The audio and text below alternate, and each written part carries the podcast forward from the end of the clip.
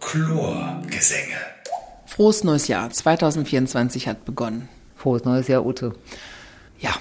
Wo schwimmen wir denn heute rein in dieses schöne Ah, neue das 2024? Wird, das, das wird ganz wunderbar. Wir schwimmen, wir schwimmen vorbei an historischen Gebäuden. Wir schwimmen vorbei am Humboldt-Forum, am Bode-Museum, durch einen wunderbaren, klaren Kanal mit klarem Wasser, gut gefiltert. Am Rand sehen wir viele Menschen, die uns zuwinken, die ins Wasser springen und es wird ganz wunderbar.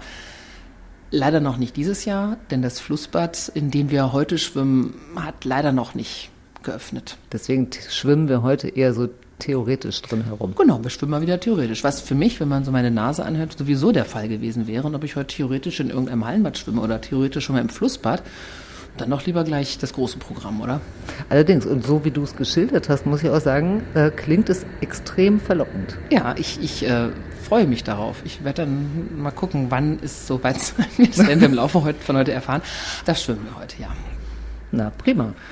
Mein Name ist Ute Zill. Und ich bin Martina Schreier. Und wir schwimmen. Früher, vor vielen Jahren, taten wir das im Schwimmverein, aber das ist lange her.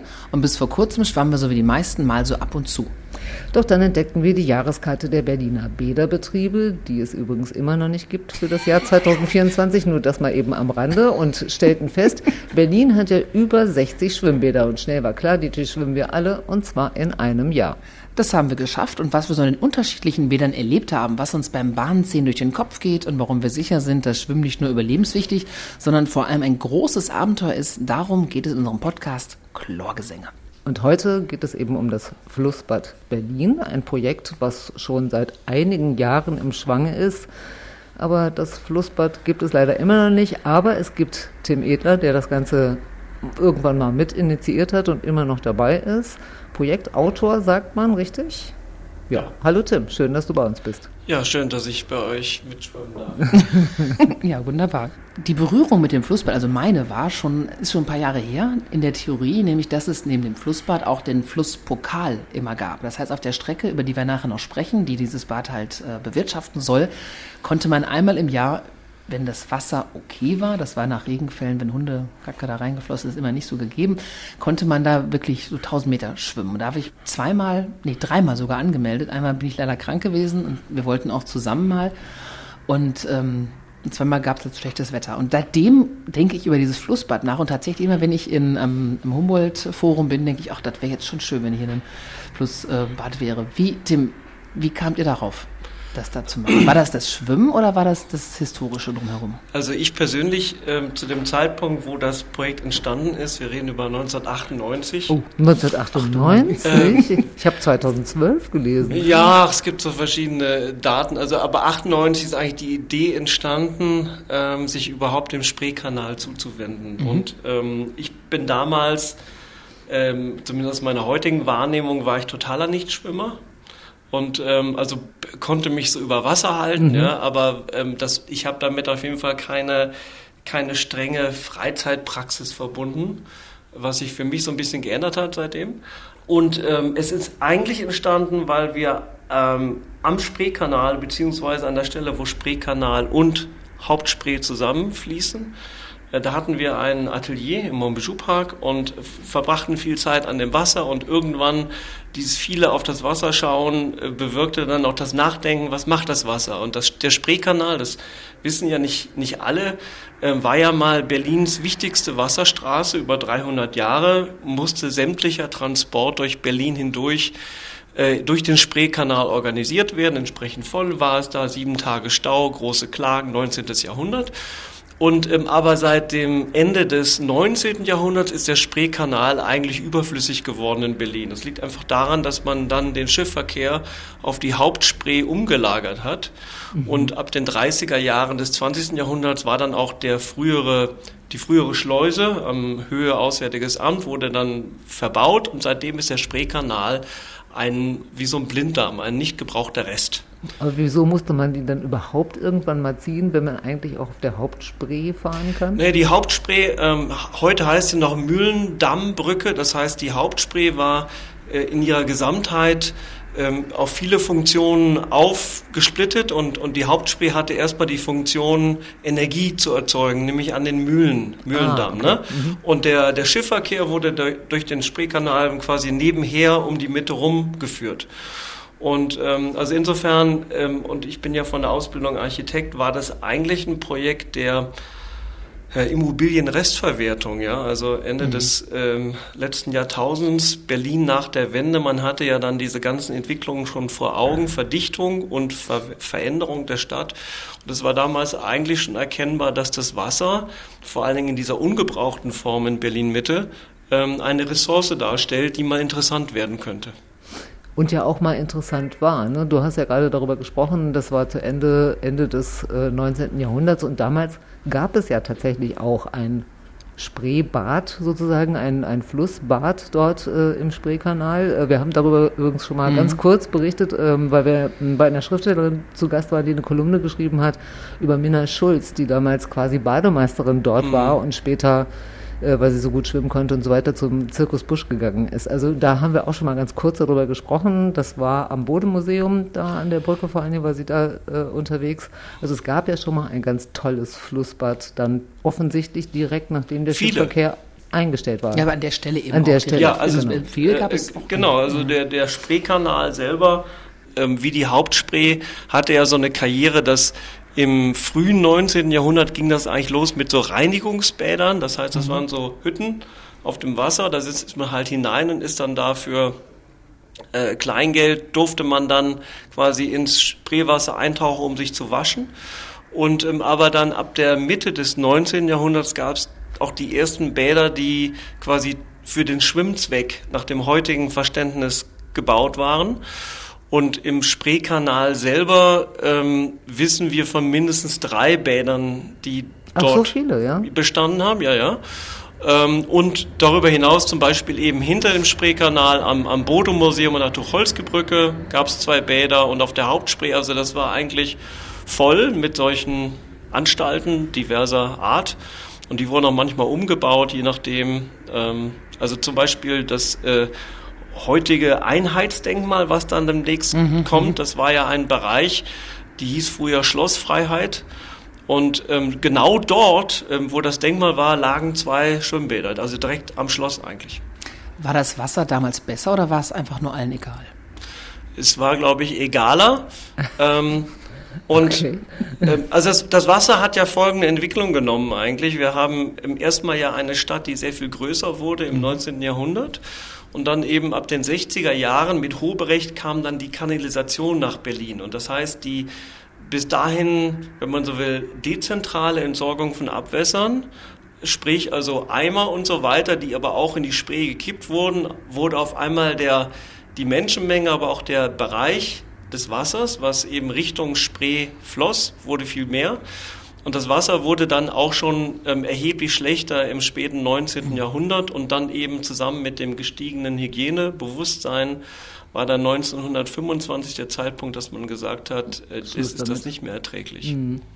Ja, weil eigentlich äh, Bewusstsein dafür, Bakterien und so weiter, gab es ja dann schon im letztendlich 19. Jahrhundert bereits halt, ähm, ich weiß nicht, ob man angefangen hat, da auch Wasserproben zu nehmen nee, oder. Ich wusste nicht, dass sie da drin sind wahrscheinlich. Doch, doch, doch, doch. Das also glaube ich aber. Also da finde ich, ist Virchow und Co. bis der jetzt Unrecht getan. Halt. ja, die, die, Bakterien sind wahrscheinlich älter als das Bewusstsein für Bakterien. Na, das auf jeden Fall. Mhm. und äh, ja klar, das hat, das hat, ähm, das, man hat die Zusammenhänge dann natürlich anders erkannt, was dann auch ein Treiber war dafür, dass man das dann beendigt hat und ähm, da endet ja die Geschichte eigentlich dann auch nicht. Das heißt, wir haben ja im 19. Jahrhundert diese berühmte Mischkanalisation. Ja, die bedeutet, ähm, alle Abwässer, und das ist ja bis heute ein beherrschendes Thema, alle Abwässer laufen in einem großen Rohr und in dem Rohr versammeln sich die echten Abwässer, WC etc., plus Oberflächen, also Regen. Und mhm. diese Rohre äh, haben, nennt man auch Schwemmkanalisationen, äh, die wurden dann immer den Berg runtergeführt in sogenannten Radialen. Heute kennt man das Radialsystem mhm. zum Beispiel. Ne? Das ist ja das alte Pumpwerk. Ja, und, und, an der Stelle kam das Rohr dann quasi an aus dem Prenzlauer Berg, also konkret an der Radialstation, die heute auch die da als Veranstaltungsort in der Luisenstadt bekannt ist. Äh, kam also der Prenzlauer Berg oder der Friedrichshain kam an mit seinem Wasser und, und das wurde von dort dann auf die Rieselfelder auch wieder hochgepumpt, den Berg, mit Dampfmaschinen. Und ähm, damals wie heute ist das Problem, wenn halt zu viel Wasser ankommt, dann kann das Pumpwerk das nicht bewerkstelligen und dann läuft der Rest in die Spree an verschiedenen Stellen. Und das ähm, war sehr stark anfangs und seitdem hat man dann ja in Berlin ähm, das System geändert. Das heißt, modernere Stadtbereiche haben eine Trennkanalisation bekommen. Dann ist das Problem schon mal anders. Ähm, und man hat eben seitdem sehr viel auch unternommen, dass diese Überläufe nicht mehr so häufig stattfinden. Das heißt, wir haben vor allen Dingen in den letzten 20 Jahren auch eine deutliche Entlastung. Aber das Problem ist ja offensichtlich, dass es an diesen Stellen eben dort, wo es um den Spreekanal geht, dass dort diese Mischkanalisation und diese Rohre, die das Wasser eben führen, immer noch in den Kanal führen, richtig? Richtig, also der Spreekanal, also das Stadtzentrum ist quasi im Zentrum des Bösen, was das angeht. Und ähm, also da muss man sich einfach damit arrangieren, dass diese Rohre da sind. Und damit kann man nichts machen, weil da so viele historische, die Museumsinseln und andere, weiß ich nicht, Denkmalschutzgeschichten sind oder warum kann man da nichts machen? Also bei diesen Rohren ist es eigentlich so, dass von Seiten der, der Ingenieursdisziplin keine Fantasie besteht, dass man das wirklich ändert. Das heißt, weil einfach der, der Aufwand, die Stadt also komplett eigentlich aufzureißen ja, und neu zu verlegen, ist so undenkbar. Mhm. Äh, zugleich mit auch den Parallelitäten. Man müsste ja dann zwei Wassersysteme gleichzeitig haben und so weiter. Also sehr schwierig, keiner will daran gehen. Ist genau. ja vielleicht auch nachvollziehbar, dass man die Stadt nicht aufreißen möchte. Und deshalb ähm, verlegt man sich eben auf Maßnahmen der Verbesserung. Also alle eigentlich Dinge, die man auch so hört, ähm, Entkoppelung, also das Abkoppeln von Oberflächen, äh, Parkplätzen, Dächern etc. von der Kanalisation und Fassadenbegrünung und, und so weiter und so fort. Das sind ja eigentlich alles Maßnahmen, die immer in dem Zusammenhang auch stehen, dass man versucht, in Berlin ganz allgemein eben das Wasser aus der Kanalisation fernzuhalten, da gehört es nicht hin. Ähm, und damit ähm, sinkt dann schon mal die Menge des Wassers und die Überflusshäufigkeit plus und dann gibt es dann x mögliche andere Dinge, die man auch tun kann. Man kann zum Beispiel unterirdische Stauräume anlegen im Mauerpark, über Jahre jetzt immer wieder auch in der Presse äh, wurde ein großer Stauraum gebaut oder man kann auch bestehende sogenannte Regenüberlaufrohre. Das sind sehr große Rohre, die eigentlich von der Kanalisation nur noch zur Spree hinführen. Die sind aber teilweise auch Kilometer lang und die laufen waagerecht. Die kann man auch nachträglich abtrennen und zum Einstauen benutzen. Das heißt, man baut so eine Art Wehr am Ende und pumpt die Dinger leer. Und wenn dann der große Regen kommt, muss dieses Riesenrohr erstmal an sich volllaufen. Und wenn man mhm. Glück hat, hört der Regen schon wieder auf und man kann es dann eben nach und nach zurückpumpen. Also da gibt es also ganz verschiedene Techniken, die kombiniert werden. Ich gehe mal zurück. Ich will ja. nicht die ganze Genese von 98 bis äh, 24, aber ihr habt 98 auf die Spree geguckt. Was habt ihr euch denn dabei gedacht? Ich meine, das ist ja, was du jetzt gerade schon beschrieben hast, es ist ja ein, ein Mörder, riesengroßes Projekt. War das abzusehen? Ähm, nee, wir waren natürlich wahnsinnig naiv mhm. ähm, und ähm, ich glaube auch, dass diese Naivität geholfen hat also es war ja, gerade die 90er Jahre waren ja eine Zeit, wo in Stadtentwicklungskriterien auch noch anders nachgedacht mhm. wurde als heute. Das heißt, da hat überhaupt keiner Hurra geschrien. Also der damalige Baustadtrat Thomas Flierl, mhm. der hat das Projekt damals netterweise in unserem Atelier dann quasi, haben wir ihn eingeladen, hat er darüber so einleitend gesprochen. Er sagte damals wörtlich, das Projekt ist also hinreichend unrealistisch, dass man unbefangen darüber reden kann. Das heißt, damals war das überhaupt kein Thema und wir haben das Projekt dann auch in der Schublade liegen lassen bis 2012 oder 11 etwa, ähm, wo wir auch von außen angestupst wurden, dass bei so einem Wettbewerb für nachhaltige Stadtentwicklung einzureichen, sogenannte Holzim Lafarge heißt es heute, wo es dann gewann. Und das war auch ein Zeitpunkt, wo wir dann merken konnten, auf einmal, dass von Seiten der Politik eine Wahrnehmung entstanden war. also wir haben auch selber immer versucht, es nicht politisch überhaupt zu sehen, weil so ein fantastisches Projekt und wenn es dann auch noch kontrovers wäre etc. Ähm, und ich glaube, ähm, es hatte den Vorteil, dass die Zeit sich in Richtung des Projektes positiv entwickelt hat, ich sage es mal so. Ne? Und das hat dann dazu geführt, dass 2015 die Senatsverwaltung dann auch ähm, wirklich mit Geld eingestiegen ist und gesagt hat, wir möchten das jetzt untersuchen und hat dann eben ab 2015 Geld verwendet auf den mittlerweile gegründeten Verein Flussbad Berlin. Dass der eben diese Perspektive weiter erforschen sollte. 2012 hast du gesagt, 2011, 2012, äh, das ist jetzt hm, zwölf Jahre her. Ähm, es ist Stimmt das ja, das Ja. stimmt ja. Ja. Mhm. Kommt es gerade so, als wenn es nicht Ziemlich- stimmen würde, ziemlich- aber doch, jetzt- ziemlich genau zwölf Jahre Jetzt her. stimmt's, letzte Woche jetzt noch nicht. Ja, genau. Ah, 2011, 2012. Egal. Und trotzdem haben wir immer noch kein Flussbad. Ja, Warum das- ist das? Und du hast auf der anderen Seite, hast du ja vorhin äh, so dargelegt, man müsste einfach nur und man bräuchte nur und hier noch das Rohr zumachen und dann klappt das schon. Aber trotzdem sind jetzt zwölf Jahre vergangen und ein Flussbad haben wir aber leider immer noch nicht. Aber viele Untersuchungen, ja, auch einiges an Geld, was äh, dafür ausgegeben wurde. Warum ist es so schwierig? Es ist tatsächlich sehr langsam und auch langsamer, als wir gedacht hätten, es sein müsste. Dabei geht es wahrscheinlich um verschiedene Entwicklungen, die gleichzeitig stattfinden, wobei einige günstiger, andere ungünstiger sind. Ich glaube, ein, ein sehr großes Problem, was mit dem Projekt dann irgendwann erkennbar war, dass die anfängliche Konzeption, die, also was ist das Projekt überhaupt? Ich kann es mal kurz erklären. Also die Idee war dann, wir nehmen diesen Spreekanal, der ist knapp zwei Kilometer lang, der hat zwei Wasserniveaus, Ober- und Unterwasser und ein Wehr. Und dass wir sagen, in dem oberen Bereich, ähm, da gibt es einen Filter, da wird das Wasser sauber gemacht und im unteren Bereich 800 Meter können wir dann schwimmen. Plus, also Wasserreinigung plus Wasserreinhaltung. Jetzt kommen wir zum Thema Kanalisation, dass man natürlich dann außerdem möchte, dass in dem bereits gefilterten Bereich ähm, das Wasser nicht erneut verschmutzt würde. Es war also eine ganze Reihe von technologischen äh, Systemen, die da zusammenkommen sollten. Und ähm, dieses Projekt, ähm, wenn wir es so gemacht hätten, oder das heißt wir, das Land Berlin, ähm, wäre es sehr umfangreich gewesen und wäre zum Beispiel eine sogenannte Planfeststellungsmaßnahme geworden. Ah, okay. Und, und, und zwar außerordentlich komplex, weil ähm, also wir hier nicht nur über Maßnahmen reden, die Landeseigentum betroffen hätten, sondern auch vor allen Dingen Bundeseigentum. Der Spreekanal gehört dem Bund. Das macht es natürlich nicht leichter, also dass der als Eigentümer ähm, und so weiter. Ähm, also viele Verwaltungen über verschiedene Gebietskörperschaftsebenen hinweg hätten sich auf ein Planfeststellungsverfahren einigen müssen und das war ein ziemlicher Aufreger in der Diskussion, wie kriegt man das überhaupt ähm, bewerkstelligt und äh, ich bin auch in dieser Zeit, wo das so intensiv diskutiert wurde, zu dem Punkt gekommen, dass ich gedacht habe, das ist zwar technisch eigentlich nicht schwierig, aber in den administrativen Gleichzeitigkeiten, also dass man das alles gleichzeitig anschiebt mit verschiedenen Förderungen und Geldern und Gesetzen und dies und das, ziemlich wenig realistisch. Aber trotzdem habt ihr weitergemacht. Also Genau. das war wenig realistisch, aber ihr habt Genau, weitergemacht. wir haben dann äh, ge- gerade jetzt in den letzten drei Jahren das Projekt ähm, nochmal ziemlich umgestrickt. Vor allen Dingen eigentlich in die Richtung, dass wir, nachdem wir über Jahre sehr viel Forschung betrieben haben, was das Wasser selber angeht. Ne? Das eine Thema war ja überhaupt zu verstehen, was ist denn das für eine Qualität von Wasser, was da ankommt, wir, über was reden wir.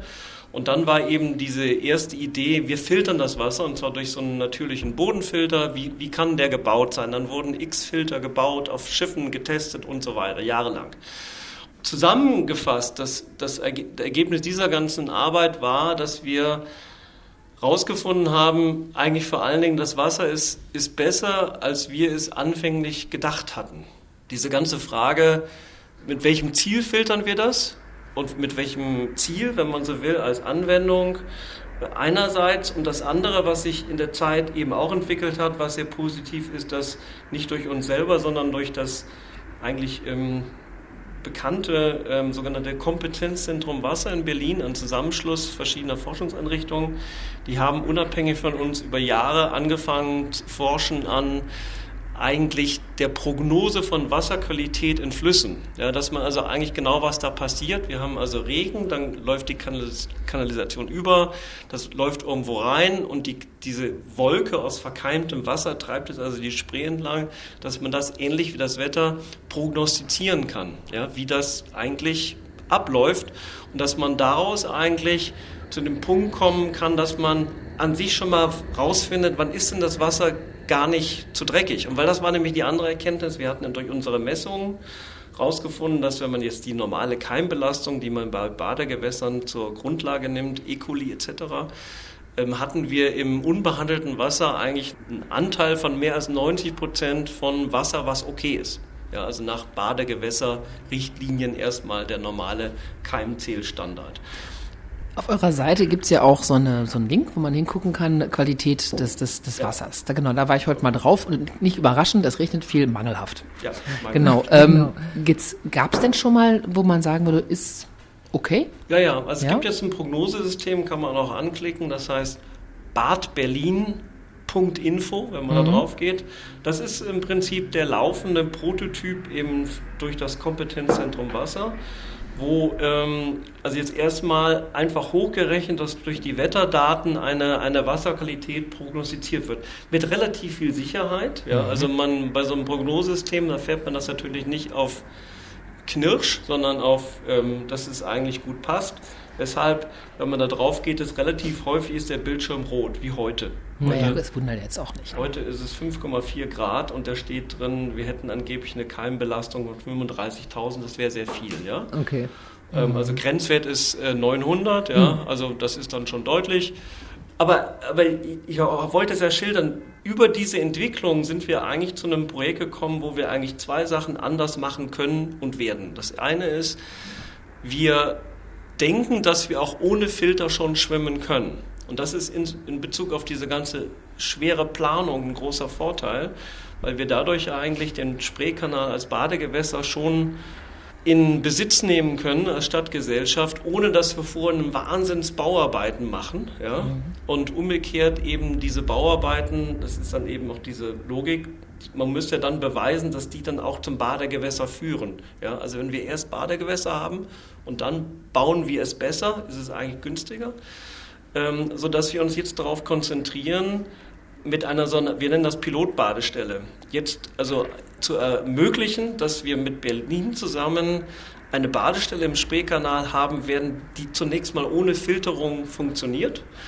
um dann eigentlich diese, diesen Ort zu qualifizieren, dann durch einen Filter und auch durch Maßnahmen zur Entlastung der Kanalisation. Das ist eigentlich der neue Plan und der ist mhm. leichter und besser. Also ich fasse mal für mich und unser Leben zusammen. Es wird dann so sein, dass man dann eine provisorische Badestelle hätte möglicherweise oder mhm. Pilotbadestelle, haben wir vielleicht eine Fahne, Flagge Fahne, rot, genau. gelb oder grün, wie am Meer, wenn die Wellen zu hoch sind. Und dann kann ich halt, wenn alle mitmachen, einen Einstieg finden und ins Wasser gehen. Das wäre relativ kurzfristig möglich. Ja, da, davon gehen wir aus, dass mhm. das jetzt ähm, alle halten zusammen natürlich, ähm, dass wir das schnell schaffen, zwei Jahre. Was ist denn, ja genau, das würde mich mal fragen, wie neu ist dieser Stand? Weil nach dem, was ich jetzt so gelesen habe, äh, hat der Senat ja noch gesagt, hm, die Frage der Wasserqualität, hm, alles schwierig, äh, hm, äh, weiß ich nicht, äh, wissen wir nicht, ob das alles so äh, trägt. Das ist aber jetzt auch schon ein paar Monate her. Deswegen würde mich jetzt mal interessieren, wie neu ist das jetzt, das wirklich das ist, so zu machen? Das ist jetzt auch schon ein paar Monate alt. Also davon reden wir eigentlich, also oder auf diesen Schritt haben wir uns in dem Verein äh, in unserer Arbeit eigentlich jetzt schon seit 2022 verständigt und versuchen das jetzt eigentlich mit den verschiedenen anderen Instanzen auszuhandeln, dass das der Weg ist. Das ist dieses viereinhalbjährige Forschungsprojekt, was das ergeben hat. Ist das das Ergebnis? Ja, das hat das, das ist erstmal, was die Wasserqualität mhm. selber angeht und dann wurde jetzt parallel eben dieser, ähm, dieses Prognosesystem schon programmiert. Also es läuft so ein bisschen mehrgleisig. Eben aus dieser Richtung ist jetzt das so weit entstanden, dass wir zumindest von dem Verein meinen, ähm, dass das eine valide Basis ist für die weitere Arbeit. Das heißt, dass man diesen Weg jetzt gehen kann und dass wir eigentlich auch meinen, was diese Untersuchungen angeht, nähern wir uns jetzt zum Punkt, dass wir sagen können, wir haben jetzt genug untersucht, äh, wir können das jetzt machen. Also es gibt Gut, ihr sagt das, aber die Frage ist ja, gibt es dafür, wie, wie groß ist die Bereitwilligkeit der, des Senates, der Stadt, äh, da dann auch zu sagen, okay, machen wir mit?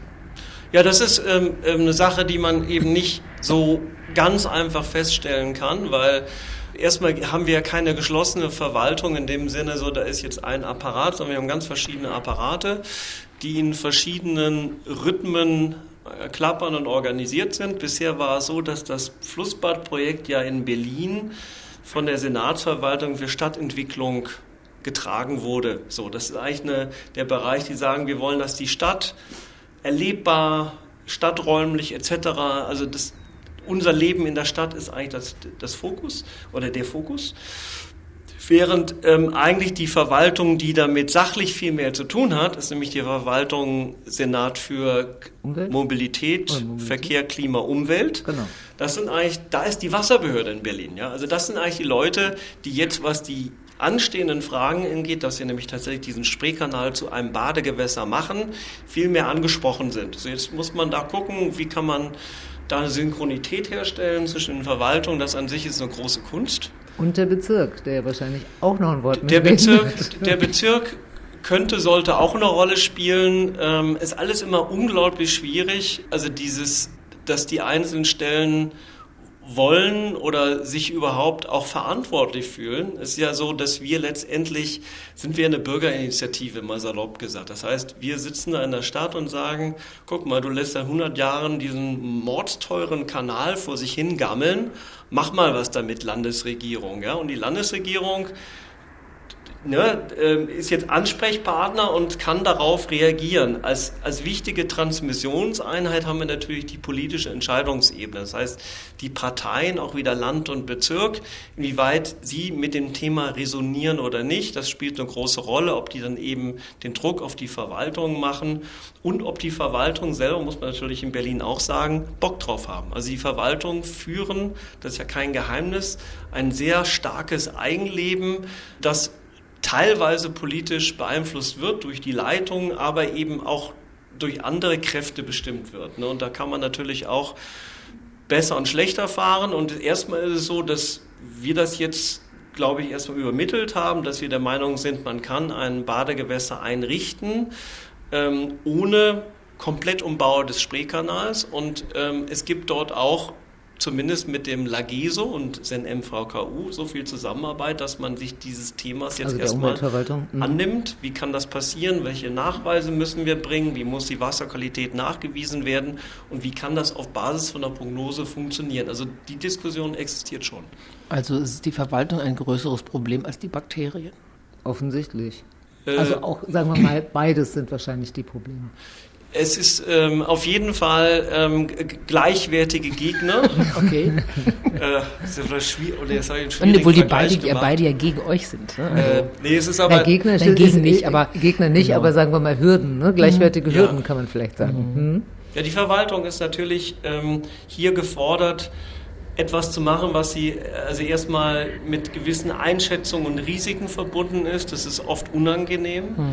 Ähm, dann haben wir weiterhin so ein Ding, dass wir letztendlich hier öffentlichen Raum kreieren wollen. Da hängt ja auch viel ganz, äh, ganz vieles dran. Ne? Also ein Bezirk zum Beispiel, der sagt, ich möchte einen Park und dann sagen aber Leute, da sind die Mülltonnen überfüllt. Also man hat also diesen ganzen und die Toiletten die muss man führen. Muss man irgendwie haben. Hm. Und, ähm, und auch Widerspruch, das kostet Geld etc. Und dann ähm, also vielleicht auch einmal was Positives. Ich meine, warum bohren wir dieses bescheuerte Brett? Wenn das jetzt gelänge, den Spreekanal zum Badegewässer zu machen, dann sind wir eigentlich nur noch einen Millimeter davon entfernt, eigentlich von da ab mindestens in die östliche Richtung ganz viele Stellen der Spree angucken zu können und zu sagen, was hier passt, passt da auch. Mhm. Weil von, von hier aus wird es nach Osten immer einfacher und spätestens ab der Elsenbrücke wird es ziemlich einfach, was die Wasserhygiene angeht. Und das muss man auch immer sehen. Das wäre ein, ein neuer Verwaltungsweg und der ist am Anfang unglaublich schwierig zu gehen. Da muss man sich alles im Einzelnen überlegen. Ja? Aber wenn das einmal geklappt hat, können wir das auch reproduzieren und können eigentlich so nach und nach die Spree dann auch über ganz Berlin aufklappen. Da leuchten vor allen Dingen Utes Augen, weil ich glaube, du wünschst dir vor allen Dingen ein Flussbad oder mindestens eins hier in der Stadt, weil mhm. du kennst es ja auch, in Flussbädern zu schwimmen. Äh, ich habe das noch nicht gemacht, aber mache ich auch bestimmt eines Tages. Also ich verstehe die Euphorie oder sagen wir mal der, der, der Nachdruck, der Wille, das umzusetzen, habe ich das Gefühl, ist nach wie vor ungebrochen, obwohl es ja nun wirklich schon viele, viele Jahre geht, auch einiges an Geld schon gekostet hat. Also Fördermaßnahmen, sechs oder sieben Millionen sind mhm. da doch schon geflossen. Ähm, gleichzeitig hat aber jetzt, äh, wenn ich das richtig gesehen habe, der Senat beschlossen, dass der Verein auch nicht mehr so gefördert werden soll. Also statt äh, jährlich 300.000 Euro soll es halt nur noch 50.000, 53.000 Euro geben. Das klingt für mich jetzt nicht nach einem Signal, jo, wir sind weiter an eurer Seite und begleiten hoffnungsfroh äh, die Vorbereitungen für dieses Flussbad, was es eines Tages mal geben soll. Und gleichzeitig hatte auch, das muss ich jetzt natürlich auch noch sagen, hat ja auch der Bund der Steuerzahler gesagt, naja, also das ohnehin ein Millionengrab. Also was ich sagen will, ist, während am Anfang vielleicht eine gewisse Euphorie oder erstmal Interesse, dann auch Euphorie da war, jetzt nicht vielleicht von den Verwaltungen, aber doch von einigen äh, politischen Institutionen auch und so, klingt das für mich erstmal so nach ach, Endspiel. Nö, ja. Schauen wir mal. Ja. Bisschen Endspiel, ja. Ja, ist genau. Endspiel. Ähm, also wir, wir, wir wissen das genau. Also es gibt eine gegenläufige Entwicklung. Das eine ist, wir haben eine, ich sage mal, die Haltung aus vielen Bereichen der Politik und der Öffentlichkeit gegenüber dem Projekt ist, ist kritischer geworden in den letzten drei Jahren.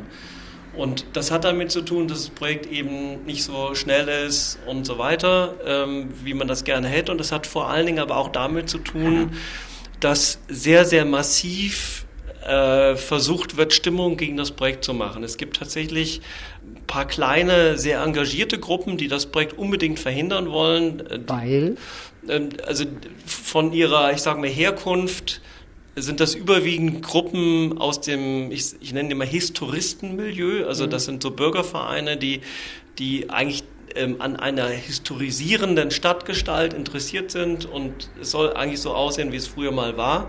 Und in diesen Vereinen ist dieses Projekt eigentlich ein bisschen komischerweise, weil wir das 19. Jahrhundert sagen, das per se wiederherstellen, aber genau. die haben jetzt irgendwie das Gefühl, das ist jetzt das totale woke Hippie-Projekt und also da sind dann auch auf einmal und damit könnten sie recht haben, kommen echte Berliner in die Berliner Mitte, ja, das könnte schon passieren und haben davor Angst. Und da in dem Zusammenhang, das fand ich extrem unangenehm, wurde extrem viel bösartige und vor allen Dingen bewusst äh, irreführende Propaganda lanciert gegen das Projekt. In alle Bereiche, also von Kosten, Auswirkungen ähm, bis hin zu äh, Vorwürfen der, der Mittelveruntreuung beim Verein. Es ging also wirklich äh, querbeet. Und in einer kompletten Beharrlichkeit wurden also alle Politiker jede Woche dreimal damit beschossen und das hat dann schon irgendwann Spuren hinterlassen. Das heißt, das ist eine für uns sehr problematische und negative Entwicklung, die, glaube ich, auch ein wesentlicher Auslöser ist, dass die Politik sagt, jetzt ist aber mal Schluss. Ne? Demgegenüber gibt es eigentlich eine total positive Entwicklung, die nämlich eigentlich heißt, wenn wir mal vergleichen, mit was wir 2015 angetreten sind für ein Projekt, wie groß, wie schwer, wie unpraktisch, auch bis hin zu nicht besonders ökologisch, da gibt es sehr viele Bauarbeiten, die man hätte machen müssen. Also mit was sind wir angetreten? Und was können wir heute zeigen an, an dem, was das Projekt wäre? Ist das Projekt unglaublich viel besser geworden, also viel billiger, einfacher und sogar eben dann ausklappbar nach ganz Berlin. Also eigentlich totaler Erfolg. Und spannend und auch noch ökologisch und Total. möglicherweise, Also es genau. ist Mhm. wirklich, ähm, ich sagen, eine, eine bessere Entwicklung kann man sich für das Projekt eigentlich gar nicht vorstellen, das, was es genommen hat. Und es ist jetzt einfach spannend, was jetzt schneller ist. Also, dass, dass wir im Prinzip eingemottet werden als Verein nach dem Motto, ihr habt es nicht gebracht und euer Projekt ähm, hat es nicht geschafft, unsere Verwaltung zu überzeugen.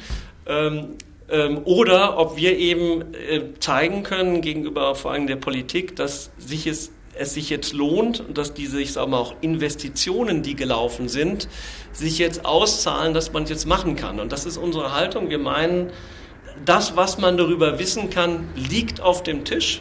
Man kann das jetzt tun. Man muss jetzt einfach den, das Herz in der Hose, da sagt man sowas, also muss jetzt irgendwie, also das Herz in die Hand nehmen. Herz in die. Hand, das das Herz Butter Hose bei die Fische. Das Herz in die Hose und sagen, wir in Berlin wollen uns jetzt die Spree nehmen, weil also Mhm. das ist jetzt eigentlich alles bekannt, das können wir jetzt tun, let's do it.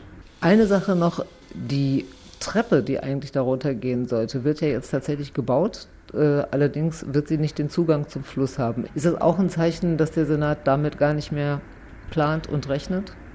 Also um welche Treppe geht es? Es geht um eine Treppe, eine Freitreppe neben dem Freiheits- und Einheitsdenkmal, dem geplanten am Humboldt-Forum. Diese Treppe war einer eben dieser, ich sag mal, Teile des Projektes, die irgendwann mitgezeichnet wurde. Also das Projekt besteht ja eigentlich daraus, wir haben Wasser und wir kommen an das Wasser ran, wodurch? Durch Treppen. Und das ist eine dieser Treppen gewesen.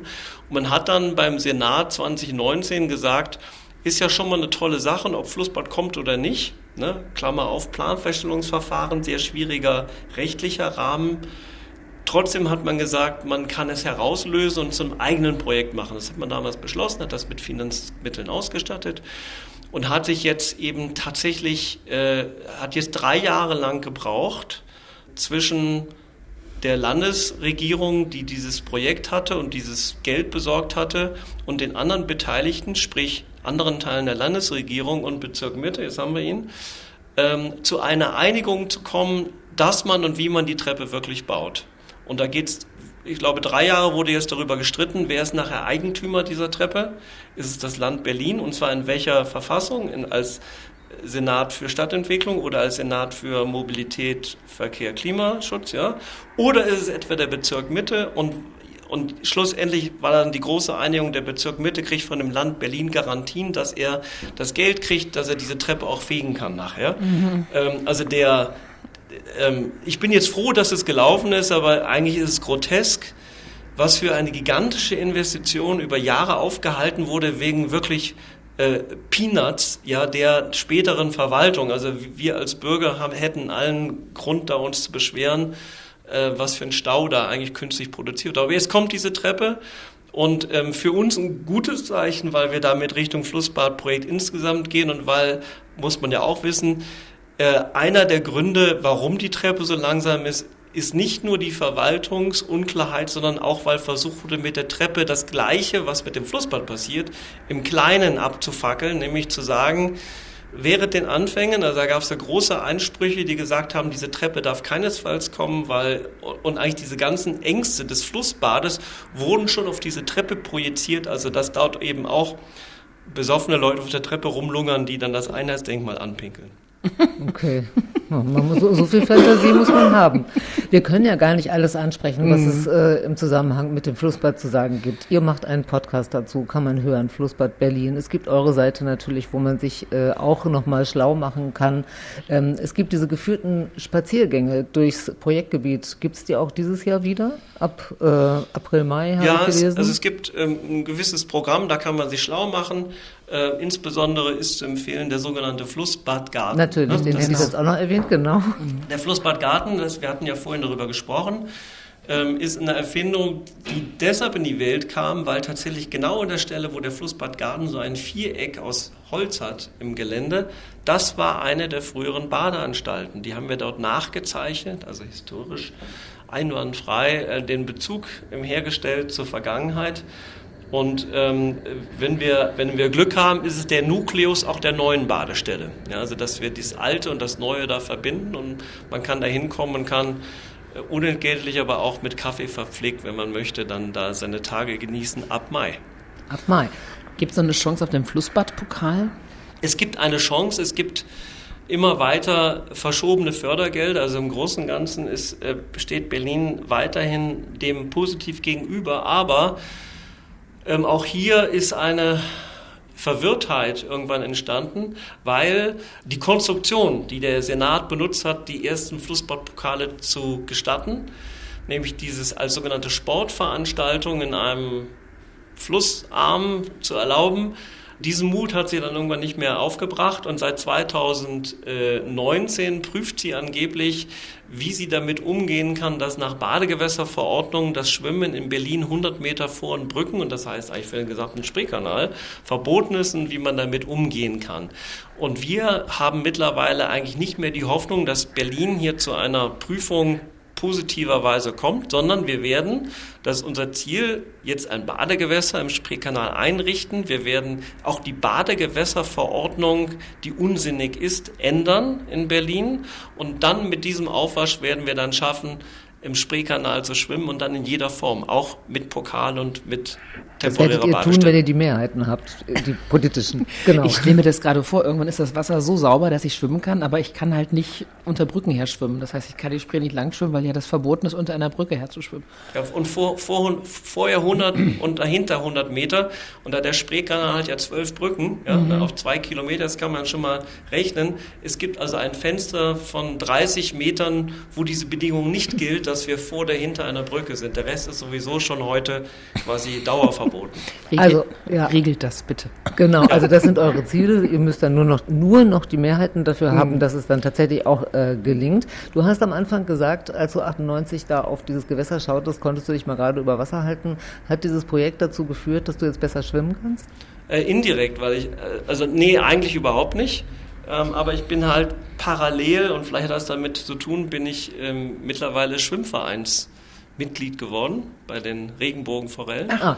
und schwimmen halt viel. Und ähm, das hat hoffentlich meinem Schwimmen, äh, also gefühlt ja, objektiv weiß ich nicht. Ja, ähm, Auch bestimmt. ich kann ausdauernd sehr lange schwimmen, aber Genau. nie sehr schnell. Aber das Und- ist ja das, was man da lernt. Geduldiges, langsames Schwimmen. Ich, ich wollte noch einen Punkt ungefragt einbringen, um jetzt nochmal den, den größeren Rahmen, also diese Motivation, ne, an diesem ewigen Projekt und der Spreekanal, ist es nicht viel besser, wir schwimmen in Treptow und so weiter. Genau, der Also ich- Ostbahnhof war doch auch ich glaube- ein, ja. Was wirklich jetzt für so ein Lang Osthafen. Langzeitprojekt wichtig ist, ist, ist, sind wirklich die, die größeren Entwicklungen. Und es ist tatsächlich ja so, dass Berlin, wie viele Orte, ähm, eigentlich keine wirkliche Zukunft für seine Wasserläufe kennt. Also diese, diese, das Wasser in der Stadt war über Jahrhunderte stadtentwicklungsprägend. Da gibt es im Großen und Ganzen eine Krise und außer in Köln und Düsseldorf, wo wir wirkliche Verkehrsbewegungen haben, haben wir in ganz Deutschland mittlerweile so eine Art Wartesituation. Das heißt, die Flüsse werden durch den Bund verwaltet als Verkehrsstraße, aber in Wirklichkeit ähm, hat sich die Nutzung entweder aufgelöst oder ganz schon verwandelt. Also Berlin zum Beispiel hat ja heute, auch wenn der Fluss ähm, tatsächlich der Schifffahrt dient, ja, ist die Schifffahrt aber keine überregionale Schifffahrt mehr, sondern eine regionale. Das heißt, der Fluss ist schon längst eine Art ästhetische Ressource. Und das ist natürlich ein, ein großer Antreiber, dass man hier insgesamt mal den Knoten löst und es schafft, dass wir die Spree eigentlich unserem Leben entsprechend wieder quasi benutzen können. Ja, also heute muss ja eine Yacht haben, ähm, um auf der Spree zu fahren. Alle anderen müssen halt draußen stehen bleiben und dürfen gar nichts.